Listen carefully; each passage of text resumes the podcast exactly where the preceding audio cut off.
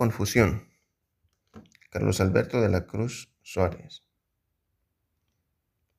Te espero en el panteón con flores de cempasúchil, dijo Martina a su marido.